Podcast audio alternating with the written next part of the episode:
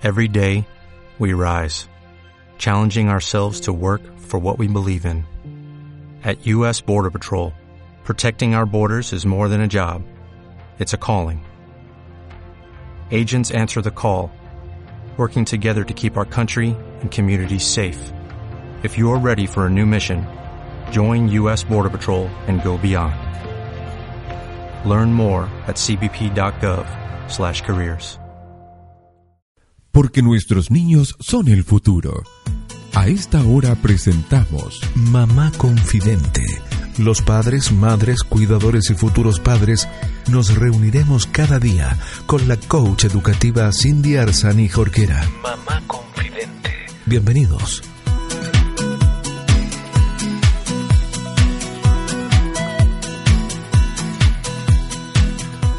Hola queridos amigos, bienvenidos a Mamá Confidente al Día.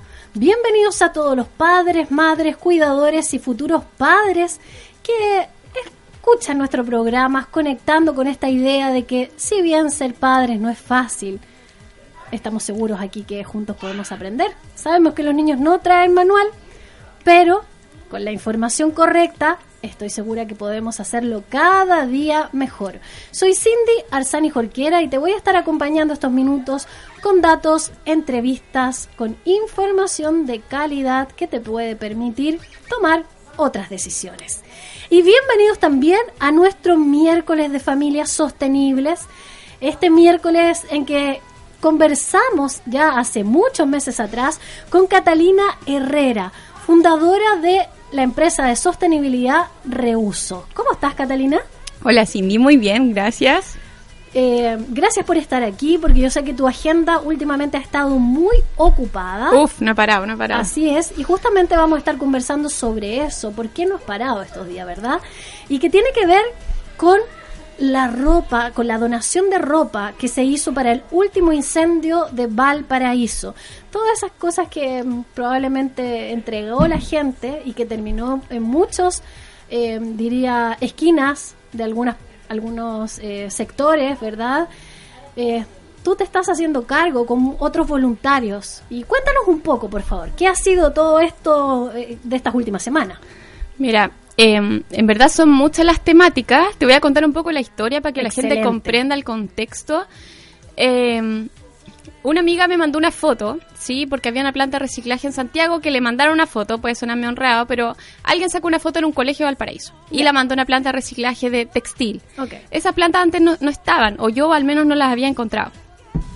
Y bueno, esta planta dijo, oye, yo me puedo hacer cargo de eso. Ojo que era un poco de ropa que había en un patio. Claro. Yo me puedo hacer cargo de eso, tráigamelo, necesito un camión. Mi amiga me mandó la foto y dije, bueno, eh, hagámoslo, ¿sí? Porque en el fondo eh, ya estoy en, la fase de hacer las cosas, ¿sí? No solamente decir, oye, alguien lo debería hacer, sería bueno que se hiciera esto. No, me hice cargo. A mí, a mí me interesa, así que me hice cargo. ¿Y qué hice? Eh, fui el 31 de diciembre esto fue el 30, el 31 de diciembre fui a la municipalidad a ver qué estaban haciendo ellos al respecto en el fondo para no pasarlos a llevar. ¿Sí? Y me encontré con que el encargado de residuos de la municipalidad, Claudio Venegas, también le había llegado esta foto y habían decidido como habían decidido en el fondo eh, agarrar esa ropa y llevarla en camiones a Santiago para reciclar. Okay. ¿Sí? Pero yo le dije, no es tan simple. ¿Sí? No es llegar y llevar toda la ropa. Imagínate, llevamos toda la ropa. O sea, de partida, no toda la ropa se puede reciclar. ¿sí? Eh, estamos perdiendo ropa en buena calidad que es para los damnificados y estamos perdiendo ropa que puede ser para reutilización para emprendedores locales. Claro. ¿Cachai? Em, yo, yo no trabajo con ropa en mi empresa, ¿sí? Sin embargo, hace años atrás había hecho un proyecto con ropa, por lo tanto, en mi cabeza estaba todo el sistema. ¿Cachai? Y le dije, oye, eh, hagámoslo juntos. Me dijo, ok. Por lo tanto, nos pusimos a trabajar en colaboración con la municipalidad, yo como voluntaria, ¿cierto?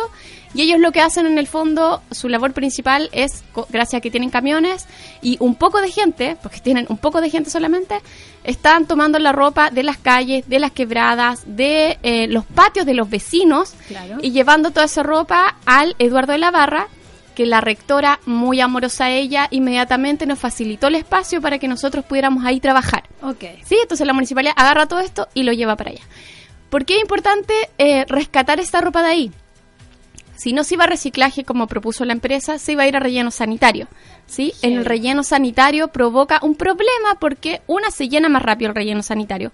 Es mucha ropa. O sea, estamos hablando. Eso, ¿cuántas toneladas llevaban ya? O sea, el 2014 hay un registro que se llevaron 10 camiones de estos grandotes a relleno sanitario. Yo creo que se quedaron cortos.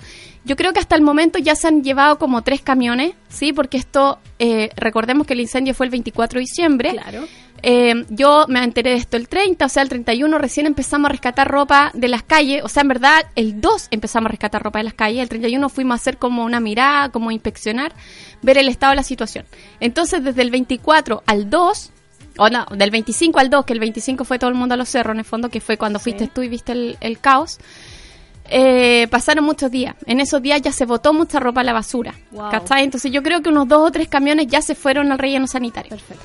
Si se llena el relleno sanitario con ropa primero, se produce una capa de ropa, lo cual eh, produce un problema en la naturalidad del relleno sanitario. ¿sí? El relleno sanitario ya no funciona normalmente.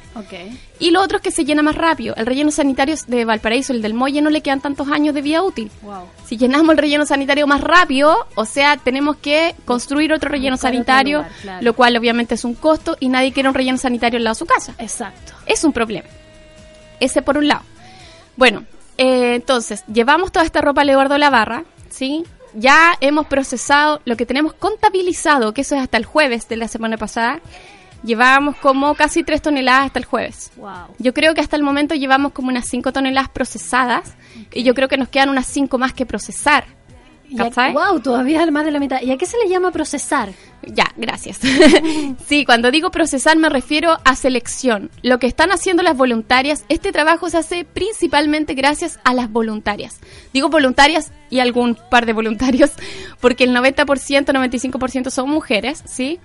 Eh, que van a ayudar. ¿Qué hacen las voluntarias? Insisto, gracias a ellas hacen la labor. No es gracias a la municipalidad, no gracias a mí. La municipalidad pone la obra gruesa, yo hago la gestión. Obviamente todas las partes son importantes, pero los voluntarios son esenciales. Los voluntarios que hacen, toman la ropa, la seleccionan entre la que está en excelente estado, esa ropa, la idea es que llegue a los damnificados. Yo también no me voy a hacer cargo directamente de esa ropa, pero sí voy a estar pendiente de que llegue dignamente al damnificado. Si tú no le puedes llevar al damnificado de partida cualquier ropa. Un fardo, así como de cualquier cosa. De lo que sea. De la ropa que hemos procesado, solamente el 35% de la ropa está en excelente estado. Wow, ya tenemos alguna estadística. Entonces, el 35%. Entonces, le está llevando ropa que no está en excelente calidad. Claro.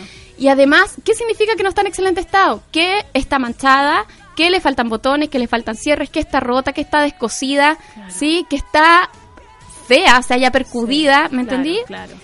Manchada, o sea, hemos, encontrado ropa manchada con cloro, ropa, o sea, es que de, todo. Hay ropa en excelente estado, incluso nueva con etiqueta, y ropa en horrible estado que en verdad nadie se merece que, que se lo regalen, ¿cachai? Hay de todo, o sea, eh, tenemos que aprender a donar. ¿Sí? Y en ese tenemos que aprender a donar también es como, dona lo que la gente necesite. no te deshagas de cosas. No te deshagas de cosas, correcto. Igual siempre, siempre pensamos que la gente lo hace con la mejor intención, pero por lo mínimo tenemos que aprender. ¿sí? Una persona que está damnificada no tiene las herramientas para reparar algo. Claro. ¿Cachai? Porque muchas personas dicen, otra cosa. oh, pero que lo reparen ellos. Loco, están durmiendo en una carpa en este momento. De, de, partida tampoco tienen para almacenar ropa. ¿sí? Entonces la idea es que al damnificado se le dé dignamente esa ropa. La municipalidad ahora la va, la que nosotros estamos segregando, la va a almacenar por unas semanas y luego la idea es hacer como una especie de tienda para que los damnificados vayan, elijan la ropa que se quieren poner, ¿cachai? La talla, el color, lo que ellos les gusta. No porque seas damnificado te tenés que poner cualquier pilcha, ¿cachai? o sea, Eri, está bien que se dignifique al damnificado. Perfecto. Bueno, esa es la idea. De esa ropa, obviamente va a quedar ropa porque es demasiada, ¿sí? Nosotros tenemos una lista de fundaciones y organizaciones eh, que ayudan a otras personas que la idea es que a ellos se les done la ropa que queda, ¿sí? Bueno, ese estamos hablando del 35% de la ropa. El otro 65% se iba a ir a la basura, ¿sí? Si es que no existía esta planta de reciclaje, por ejemplo. Claro. Y si no existía nuestra gestión, se iba a ir toda al reciclaje. Que tampoco es la idea, ¿cachai? Como hemos dicho un millón de veces, el reciclaje no es la, solución, es la solución, ¿cachai? Entonces, ¿qué estamos haciendo con las voluntarias? Las voluntarias están separando, como digo, en excelente estado y la que no, la que está manchada, la estamos mandando a reciclaje.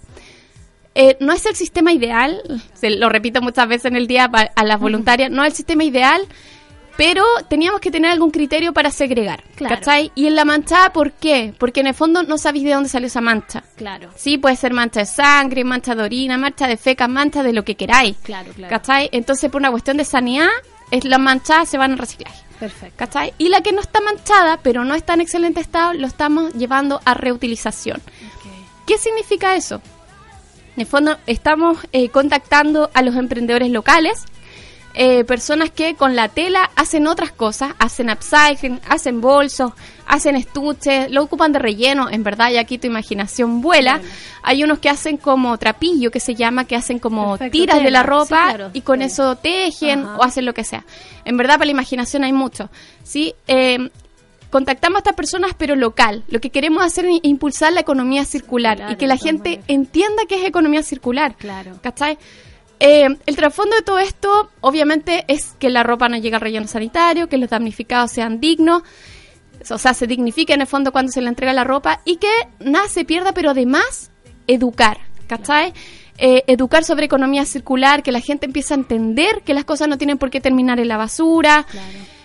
Lo otro, ¿por qué tanta gente tenía tanta ropa en sus closets? Ah, temazo que puede ser para otro programa y que lo hemos conversado en algunas ocasiones también. Por supuesto, pues, y en este caso está perfecto para conversarlo porque es muy necesario. Bueno, volviendo a lo de economía circular, en el fondo para eh, que también se evidencie, vamos a hacer una, un evento como una feria el 8 de febrero. ¿Ya? En el Parque Cultural de Valparaíso, en la ex cárcel. Lo estamos organizando junto a Ropantic. ¿sí?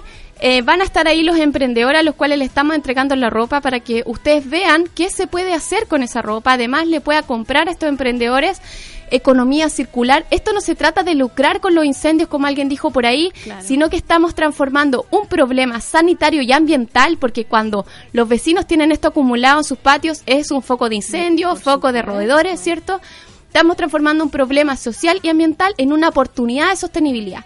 Eso es lo que estamos haciendo y además dignificando al damnificado. Oye, Cata, y finalmente ustedes están siendo parte de la solución y tú has invitado también a que la gente sea parte de la solución para eso. Tú publicaste en tus redes sociales eh, bueno, primero la invitación a la gente a ser voluntario, porque día, mañana y tarde, tú recibes a estos voluntarios que se están haciendo cargo de seleccionar la ropa, qué sé yo, y además ahí tienes un Excel donde aquellos emprendedores que trabajan reutilizando eh, las prendas, se pueden inscribir y pueden ser parte de, de, en el fondo puedan recibir parte de esta ropa que ustedes dicen que se va a reciclaje. En el fondo, eh, ahí, ahí está el, esta red de emprendedores locales, ¿cierto? Que pueden llegar a recibir esta esto que ustedes están separando en el fondo. Claro, la economía circular. De hecho, eh, incluso se ha dado la instancia de personas que hacían cosas con tela, se han abierto a la posibilidad de hacerlo con tela ya usada. Claro. ¿Cachai? Ahí también estamos dando un nuevo impulso, ¿cachai? Para la economía circular. Si hacía algo, no necesariamente tiene que ser de tela usada. Claro. ¿cachai? Puede ser de tela reciclada. Excelente, Cata. Queremos felicitarte y agradecerte por hacerte cargo de, de este tremendo problema y que vamos a seguir educando para que en unas próximas oportunidades no nos vuelva a pasar lo mismo. Correcto. Así que bueno, nada, agradecer a Cata Herrera y a Reuso, esta empresa de sostenibilidad de la quinta región, que nos invita a ser parte de la solución. Gracias. Y antes de despedirnos, por supuesto, quiero saludar a nuestro auspiciador. Nuestro auspiciador es Doctor Ciruela. ¿Quieres saber qué es Doctor Ciruela? Porque no es una persona, es un producto, un producto de madre tierra. Doctor Ciruela es un producto natural 100% a base de fibra, a base de ciruelas deshidratadas, con jugo concentrado de ciruelas y prebióticos, con inulina. La verdad es que contiene alto eh, porcentaje de fibra, fibra dietética, con prebiótico, inulina. La verdad es que además mejora la digestión porque es un ablandador de las heces. Su consumo diario puede suplir un 50% de la fibra diaria que requiere el organismo. Tiene una acción antioxidante. Contiene vitaminas B6, A, K, calcio, fierro, potasio, mucho más incluso que los plátanos. Está endulzado con extracto concentrado propio de las ciruelas. Por lo tanto, está recomendado para las personas que tienen problemas de azúcar. Indicado para todas aquellas personas que tienen estreñimientos moderados, para los que necesiten consumir fibra, para los que necesitan mantener una salud digestiva de largo plazo y también para las embarazadas que consumen ácido fólico y se les recomienda el consumo de fibra para evitar la estitiquez.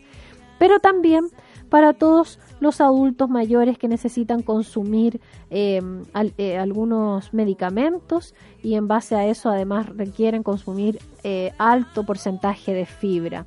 Así que usted puede preguntar a su médico de todas maneras. Sin embargo, le puedo adelantar que es adecuado para vegetarianos y veganos, ya que es un producto nutritivo a base de fruta y no contiene ingredientes de origen animal.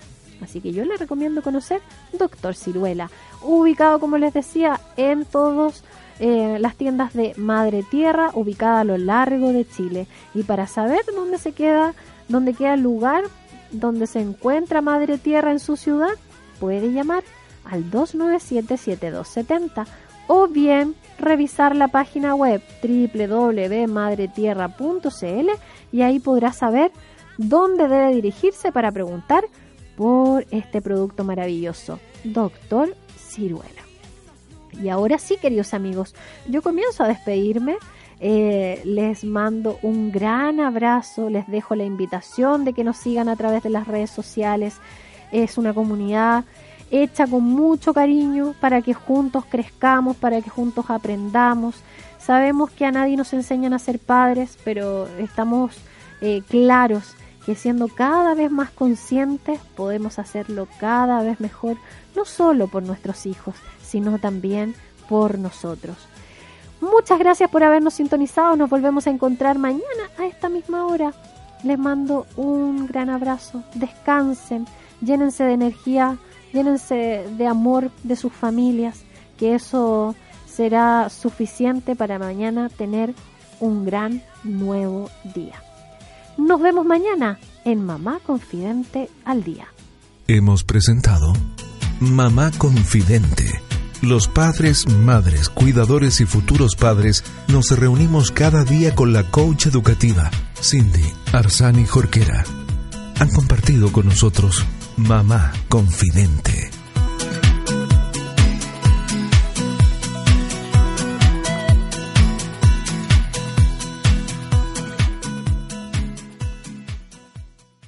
¿Te preocupas por tu familia? Entonces, ¿por qué darles solo huevos ordinarios cuando pueden disfrutar de lo mejor? Eggland's Best, los únicos huevos con ese delicioso sabor fresco de granja, además de la mejor nutrición como 6 veces más vitamina D, 10 veces más vitamina E y 25% menos de grasa saturada que los huevos regulares, además de muchos otros nutrientes importantes. Así que, dales los mejores huevos. Eggland's Best, mejor sabor, mejor nutrición, mejores huevos.